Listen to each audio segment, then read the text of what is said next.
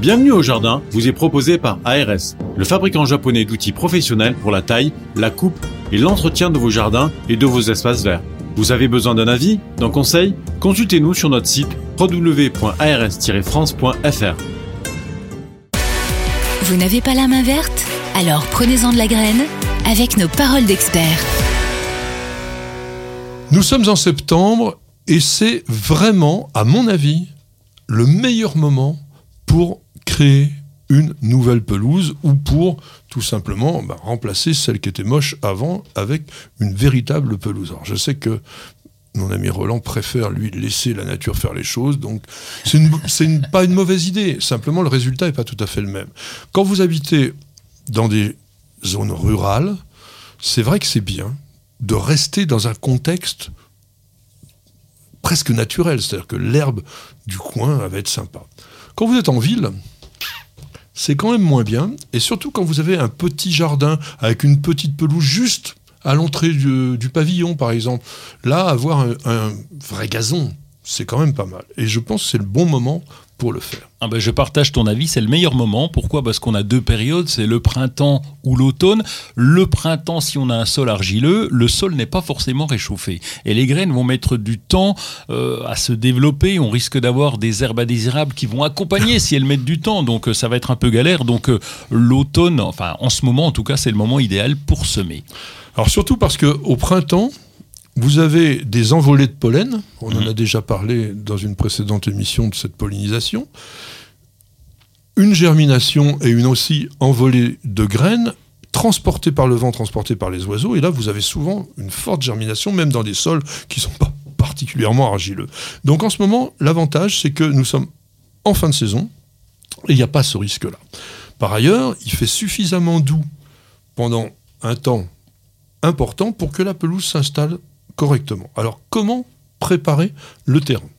Un euh, vaste programme. Euh, d'abord, alors euh, tu as parlé de petite surface et je, te, je partage. Tu as parlé de campagne et effectivement, nous quand on met un gazon, tu sèmes un gazon et tu as les pissenlits qui vont pousser au printemps, qui vont se ramener en courant, etc. Quand on est entouré de champs sauvages avec des plantes sauvages, c'est très compliqué. Par contre là, même ailleurs. Oui, même ailleurs. Mais bon, en ville, le problème est moindre, c'est vrai, et on va commencer par préparer le terrain parce qu'un gazon ne va pas pousser dans, dans une terre trop légère. Si on a que 10 cm, 20 cm, c'est même pas la peine parce que ça, va rapidement être moche, en particulier l'été. Et donc on va retourner le terrain, mais on va commencer par enlever les herbes indésirables. Tout dépend ce qu'on avait sur le sol à, ce moment-là. Donc on va retourner quand même la terre. Alors l'idéal aurait été effectivement, au début de l'été, de retourner d'une façon toute simple la végétation qui était là précédemment, de manière à la mettre à l'intérieur, qu'elle pourrisse, qu'elle apporte une sorte de d'engrais vert, de nature intéressante pour la végétation qui va suivre. Bon, est-ce que l'on va mettre de l'engrais au moment du semis? Ben oui, parce qu'en fait, une pelouse, ça va rester en place longtemps, donc on met un engrais de fond. Et comment est-ce que l'on prépare vraiment ce terrain au semis? Alors, pour, je, je, rajouterai la bâche. Quand on a un petit terrain, tu vois, on peut bâcher. Ah, oui, mais ça faut longtemps. Euh, faut longtemps, ah, euh, moi, je, six mois. Bah, c'est ce que j'allais dire. En ah, oui, six mois, c'est oui. Bah c'est long. Mais j'anticipe. Alors, non, mais qui est-ce qui va, qui est-ce qui va accepter d'avoir une bâche noire devant son sa maison à la place d'un peu d'herbe pendant six mois bah moi. Alors bon, alors on est un, on est un, d'accord. Alors après, moi, j'utilise la petite motobineuse. Euh, pourquoi? Parce que je vais pas en profondeur, mais je vais gratter et ensuite je vais essayer de désherber, d'enlever, d'enlever les cailloux, les machins, tu vois, tout ce qui traîne les racines pour en enlever un maximum. Si vous, remarquerez, pour ceux qui nous regardent en vidéo, que Roland utilise ses mains. C'est-à-dire qu'en fait, il, jardine avec les mains. Non, non, mais il enlève les mauvaises herbes, les cailloux comme ça. Moi, je prends une griffe, messieurs, dames. Et c'est beaucoup plus pratique. Une griffe à quatre dents, ce que l'on appelle un croc à fumier, que l'on passe en longueur puis en largeur, de manière à briser les mottes, à extraire. J'aime pas, quand tu brises les mottes. Voilà, on va casser, on va ameublir, on va affiner, on va extraire donc tout ce qui est herbe indésirable, tout ce qui est caillou, de manière à laisser une surface aussi régulière que possible, sur laquelle on va encore passer un autre outil. Oui, mais je te dirais que je repasse encore 15 jours après. Moi, j'attends, tu vois, je suis patient, je Non, repasse un petit coup. Alors, euh, le parce problème- que ça peut repousser. Le problème, c'est que vous avez en face de vous un vrai, un pur, un dur, un velu, un vrai jardinier. Il prend son temps. Il Oui. est capable, il vous l'a dit, de laisser passer six mois le temps que les choses se fassent. Moi, ce que je vous raconte, c'est un peu ce que font tout le monde. Parce que nous sommes tous des impatients, nous sommes des gens du 21e siècle qui vivons à 350 à l'heure et on n'a pas envie d'attendre. Mais s'il y a quelqu'un qui a raison, c'est lui. Je reviens sur ce que l'on a essayé de faire au mieux, donc à savoir on a griffé, on a déjà e- extrait tout ça, et on va passer le râteau.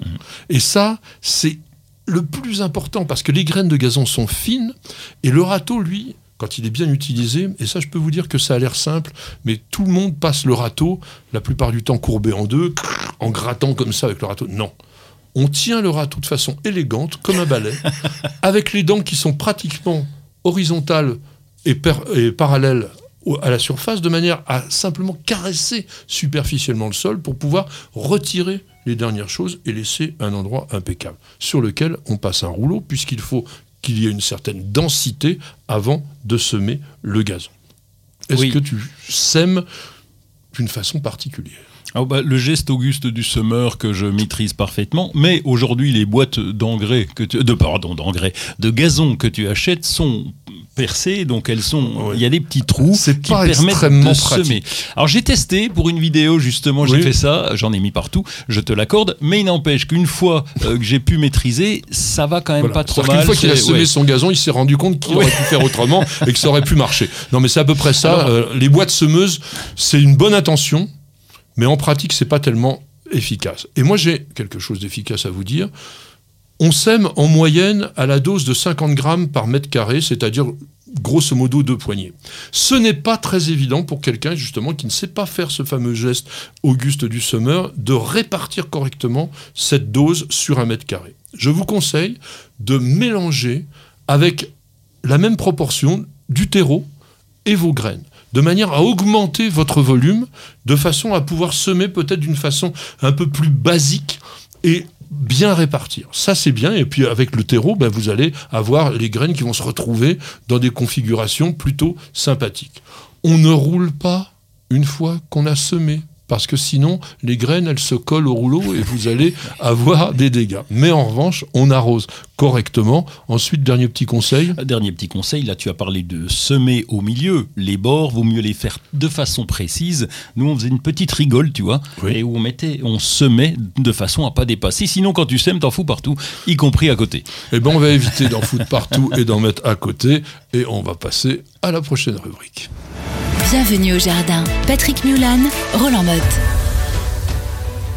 Ça bouge pas mal actuellement dans le domaine du jardin, puisque la rentrée est effective, parce que bon, on peut enfin peut-être jardiner d'une façon un tout petit peu plus libérée si vous êtes vacciné. J'espère que vous l'êtes tous, parce que c'est vraiment la meilleure façon d'avoir sa liberté. Alors, qu'est-ce que tu nous as choisi comme chose à nous raconter Eh ben, euh, on va parler de, de- de nos chers enfants, euh, puisque la Fondation Chlorane a, a sorti un, un truc assez sympa, c'est euh, c'est, euh, graines de, bota- de botaniste. Et donc là, c'est un petit coffret qui va nous permettre de, de travailler pour les enfants, donc avec des graines, avec des jeux, on va semer, on va essayer de comprendre comment ça marche. Bah, la Fondation Chlorane se développe justement sur le... essaie de développer ce sujet-là, d'apprendre la botanique aux enfants, les pauvres. Oui, mais via les professeurs, hein, parce que Ah je crois bah que ce kit-là, il est destiné Oui. aux, aux professeurs. Voilà, ça va concerner là euh, dès le 17 septembre, il était disponible donc euh, 1500 professeurs, donc ça va toucher 45 000 enfants qui vont pouvoir se mettre à la botanique et qui viendront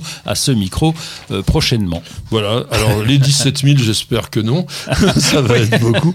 Non, mais en tous les cas, euh, si vous êtes professeur des écoles pour des classes de CM1, CM2, euh, c'est tout à fait à votre destination qu'est fait ce kit et je vous incite vraiment à essayer bah, peut-être de vous initier aussi vous-même au jardinage et de le transmettre à vos enfants. Et cette initiative de Chlorane, alors bien sûr, il y a une fondation, il y a une marque, il y a tout ça derrière. C'est pas 100% euh, gratuit entre guillemets, mais ça va dans le bon sens et je pense qu'il fallait quand même Et en parler. et c'est sous forme de jeu, jeu de cartes, donc euh, ça va intéresser les gamins. Ça va intéresser les gamins et peut-être même nous d'ailleurs, je n'ai Oui. pas vu ces cartes, on pourrait peut-être voir ce qu'il y a dedans. Alors, moi j'ai quelque chose de beaucoup plus euh, terre à terre, si je puis dire, mais qui est vraiment intéressant déjà en cette saison, c'est le C14 sur batterie Heinel. Alors, il a, je sais pas pourquoi on nous invente des noms, mais c'est c'est nul.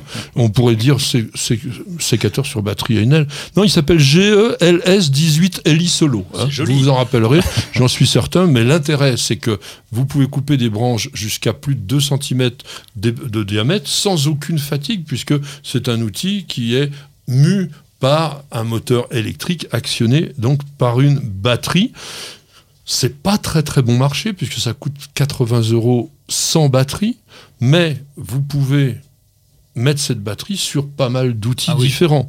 Bon, euh, il y a cinq modèles de batterie, il y a des 2 à 6 ampères, ça va jusqu'à 110 euros la batterie. Mais franchement, ah oui, j'ai oublié, il faut aussi ajouter le chargeur, entre 30 et 50 euros. Oui, ça fait assez euh, cher au départ, mais quand vous voulez passer à la batterie, si vous avez l'intention d'acheter de multiples outils, c'est un investissement qui est intéressant. Et là aussi, bon, l'avantage, c'est que vous, vous coupez sans aucun Et effort. puis tu dépenses pas d'essence, donc euh, Enfin, les sécateurs à essence, c'est rare. bah voilà, donc euh, tu vois, c'est pour ça qu'ils l'ont pas inventé. Côté manifestation salon, la semaine prochaine, donc les 18 et 19 septembre, ce sera les journées européennes du patrimoine organisées par le ministère de la Culture sur le thème le patrimoine pour tous. Les jardins, c'est le patrimoine. C'est capital, capital. Et quand on voit la galère pour faire un jardin, pour l'entretenir, et quand tu sais qu'en un an sans rien faire, c'est fini, donc là vraiment c'est du travail perpétuel. Et j'aimerais qu'autour de vous, vous puissiez parler à vos élus lorsqu'il y a des jardins qui valent le coup et qui sont parfois en danger, tout simplement parce qu'au niveau de la transmission, c'est pas possible, et bien qu'on puisse les inscrire justement à ce patrimoine. Et c'est peut-être le moment de le faire pendant ces journées européennes. Il y aura aussi à la même date, donc 18-19 septembre, les troisièmes éditions des botaniques de Chaumont-sur-Loire. C'est hyper sympa. Vous êtes dans le cadre du festival de, de Chaumont-sur-Loire et vous avez plein plein de professionnels qui viennent et qui vont vous présenter des plantes et qui vont essayer de vous en vendre dans leur collection. Et non, non, mais c'est bien. Moi, je j'ai rien contre le fait de vendre. Au contraire, on, on vit euh, de, de commerce et il y a des gens qui fabriquent des plantes. Enfin, oui, ils, ils les cultivent avec amour, ils vous les vendent et vous en faites des beautés dans votre jardin. Et ben, c'est très bien. Coup de cœur? Oui, coup de cœur euh, sur l'avocat. Tiens, tu sais, on parle souvent d'avocat, comment je fais pousser mon avocat. On en consomme quand même 3 kilos euh, par personne et par an en France, donc c'est déjà pas mal. C'est plus 12% en 2020 sur toute l'Europe, donc euh, pendant le confinement, on a consommé des avocats. Et il y a une filière qui est en train de se développer autour de la Méditerranée. Je me demandais où ils voulaient en, en venir. Là. En Corse, en Ah. Corse, donc on commence à cultiver de l'avocat. Alors la France est 44e producteur mondial. hein, On a encore de la marge et c'est surtout nos départements d'outre-mer qui cultivent l'avocat. Mais on commence à le voir arriver et il y a des agriculteurs qui font ça, en particulier dans le sud-ouest, pour essayer justement eh ben, de, de diversifier leur culture, Ah ouais. leur agriculture. Corse, Pyrénées-Orientales et puis Côte d'Azur. C'est vrai que sur la Côte d'Azur, même à Nantes, j'ai Ah vu bon? un avocatier énorme euh, qui pouvait produire. Alors il était dans un petit coin de mur, etc. Euh, des microclimats, ça existe un petit peu partout. Moi très rapidement, mon coup de cœur, ça sera le bégonia euh, qui a été euh, nommé Fleurostar. Fleurostar, ça veut dire que c'est vraiment la plante qui au niveau européen a été remarquée par les professionnels de l'association euh, Fleuro Select, tout simplement. Et ça, il s'appelle, alors aussi un nom euh, stupide, Iconia Aroma Peach. Alors c'est du Maine Orange, ce sont des Hollandais qui l'ont créé. Vous l'aurez certainement ce bégonia dès le printemps prochain dans votre jardinerie. Et en attendant d'y réfléchir, eh bien, nous vous invitons à suivre une toute petite page de publicité.